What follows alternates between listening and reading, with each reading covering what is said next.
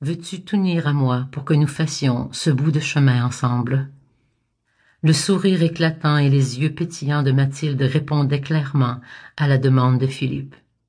Oui, mon amour, je souhaite évoluer et vivre à tes côtés.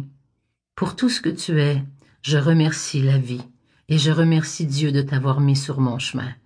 Je ne savais pas qu'il existait en ce monde un homme aussi parfait pour moi. Même tes défauts me font grandir. Un éclat de rire unanime retentit joyeusement dans la chapelle. Tu m'élèves, Philippe. Avec toi, je me sens plus belle, plus grande et pleine de confiance.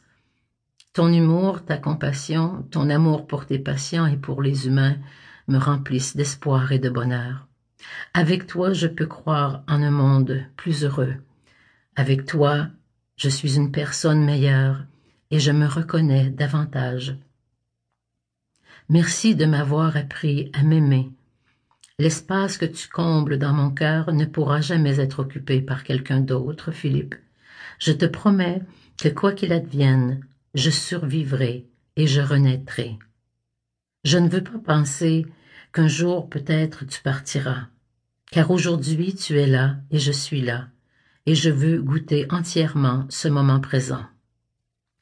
Mais je tiens quand même à te dire, moi aussi, qu'au-delà de tous les sentiments que nous pouvons partager ensemble, le plus important est que tu saches que tu es libre. C'est mon vœu d'amour pour toi, pour nous deux. Que Dieu nous bénisse. Un moment de silence baignait la chapelle éclairée d'une lumière radieuse.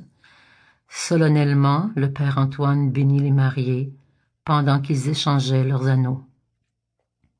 Ils s'embrassèrent tendrement, sous une pluie d'applaudissements, de rires et de larmes. Les sons magiques du violon et du piano élevaient leurs âmes, prêtes à accueillir l'hymne à l'amour que Joshua leur offrait de tout son âme. Le grand ténor réussissait humblement à ajuster sa voix à l'enceinte réduite de la petite église. Les invités se sentaient immensément privilégiés d'assister à cette cérémonie d'union et d'entendre Joshua chanter cet hymne majestueux. C'était maintenant au tour du père Antoine de ne plus pouvoir retenir le flot de ses émotions.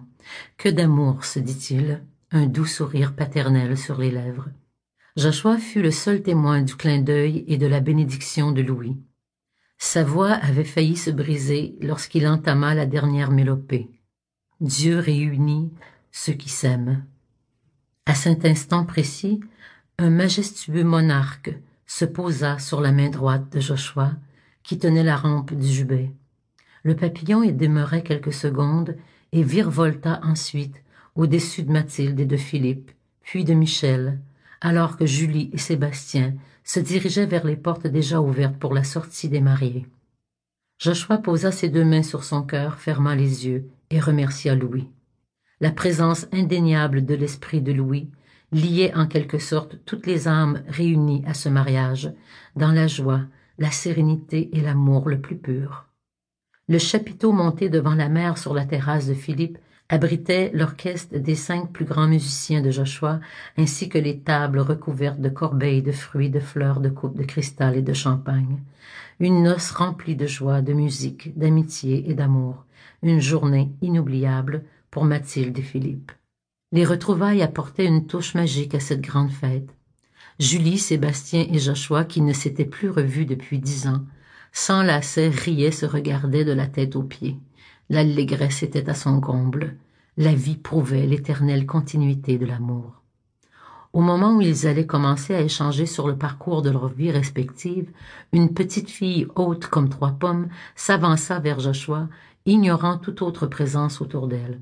Devant lui, l'enfant leva les bras en requérant silencieusement de se faire prendre. Joshua se pencha, la souleva et la regarda droit dans les yeux.